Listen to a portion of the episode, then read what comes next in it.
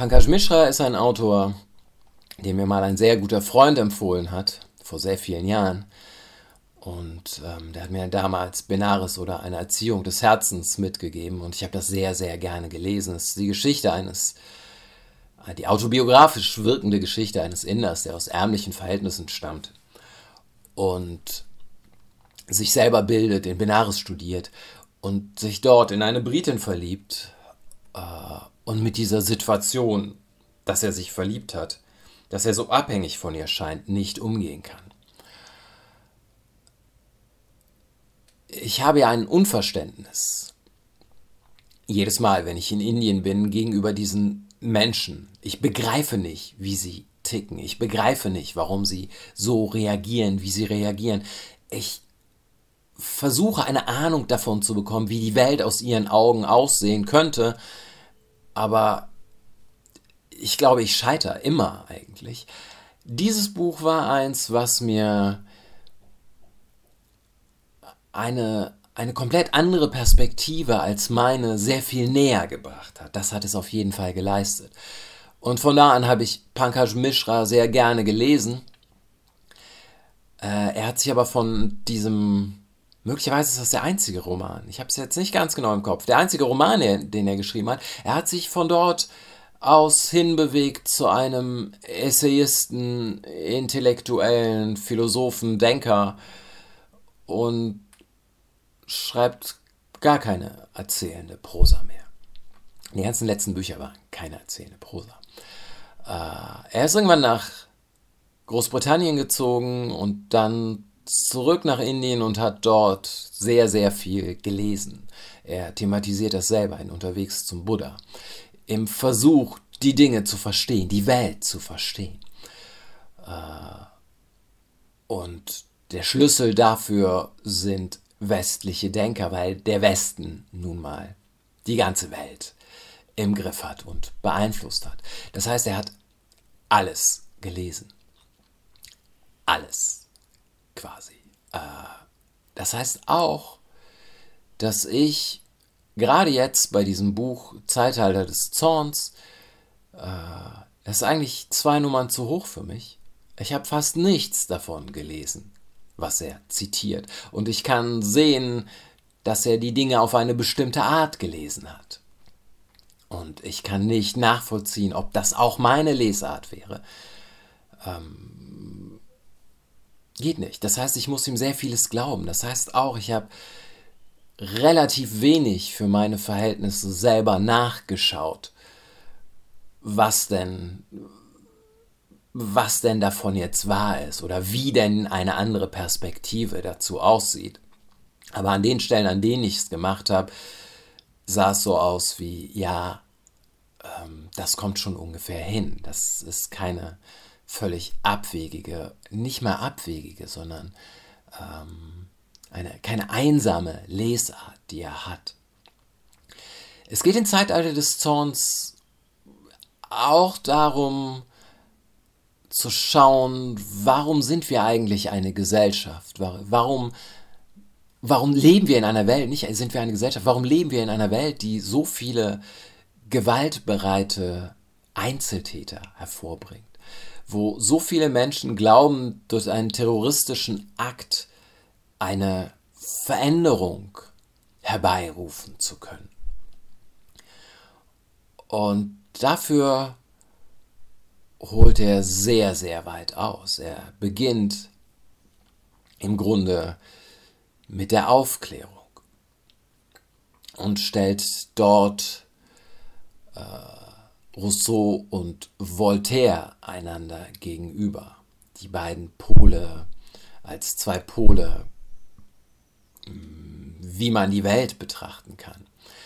Voltaire mit einem Fortschrittsglauben, mit einem elitären Fortschrittsglauben, mit äh, einer Bereitschaft, äh, sich der Macht, an der er teilhaben möchte, zu fügen und mit einer Türkenfeindlichkeit, die Mishra mehr als einmal thematisiert, was mich gewundert hat, äh, weil ich irgendwann verstehe, okay, Voltaire hat ein Ding mit diesen Osmanen, aber Mishra hat ein Ding mit Voltaire, der ein Ding mit diesen Osmanen hat.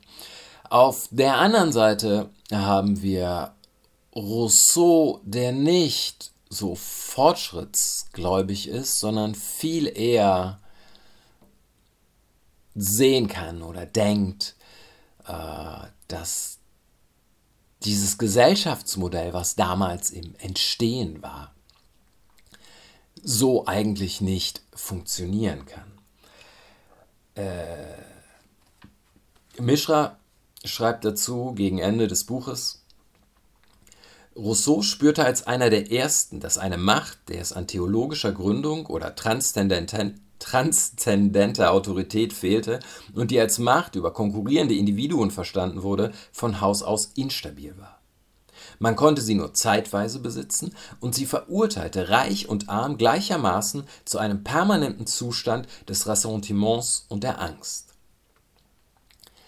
Äh, das klingt wie eine Behauptung, das klingt möglicherweise kompliziert, aber ich mag Mishra dafür, dass er für mich gar nicht so kompliziert klingt und ich diesen Abstraktionen äh, sehr, sehr gut folgen kann. Wenn man das nachschaut, bei Wikipedia klingt es grundsätzlich nicht sehr viel anders. Rousseau betrachtete im Gegensatz zu den meisten Vordenkern der Aufklärung die menschliche Geschichte als einen Niedergangsprozess der in politischer, pädagogischer und lebenspraktischer Hinsicht ein radikal neues Denken und Handeln erforderte. Was Rousseau von zeitgenössischen Geschichtsdenkern unterschied, die die negativen Kehrseiten des Fortschritts keineswegs leugneten, war der Umstand, dass er solche Begleiterscheinungen nicht als zweitrangige Nebenfolgen betrachtete, sondern die Perfektibilität, also die Fähigkeit, sich selbst zu befähigen und die menschliche Vernunft selbst dafür verantwortlich machte, gleichsam das Gegenteil ihrer guten Absichten hervorgebracht zu haben. Ähm, was in eine sehr ähnliche Richtung geht, wenn man mich fragt. Was Mishra zeigen möchte, ist, dass diese, diese Brüche, die wir sehen, äh, innerhalb der einzelnen Gesellschaften, aber auch innerhalb dieser globalisierten Welt, im Grunde damals schon angelegt waren. Und das, was wir heute ähm, als äh, rückschrittlich wahrnehmen, grundsätzlich Widersprüche sind, die es damals schon gab und dass wir Dinge jetzt nur nach außen projizieren. Ähm, und einfach diese gerne in diesen Antagonismen denken, der Islam und der Westen, wobei er sehr genau zeigen kann, dass alle Strukturen, die bei islamischen Terrorakten gegriffen haben, hat es vorher auch schon gegeben. Und die Beweggründe sind sehr, sehr ähnliche, wenn nicht genau die gleichen. Es äh, gibt auch gegen Ende des Buches diese Begegnung, die erzählt wird von, äh, ich kriege die Namen jetzt nicht zusammen, von diesem amerikanischen Terroristen und diesem islamischen Terroristen, äh, die sich im Gefängnis kennenlernen. Und die nicht nur vor Gericht sehr, sehr ähnlich argumentieren, sondern der eine sagt über den anderen, das war der Mensch, den ich kennengelernt habe, der mir am ähnlichsten ist. Und Mishra sagt nun, dass die Gesellschaft, dass das Versprechen, dass wir alle an etwas teilhaben können, dass und die Tatsache, dass dieses Versprechen aber nicht für alle eingelöst werden kann, natürlich eine Gegenreaktion hervorbringt, natürlich Ohnmachtsgefühle hervorbringt.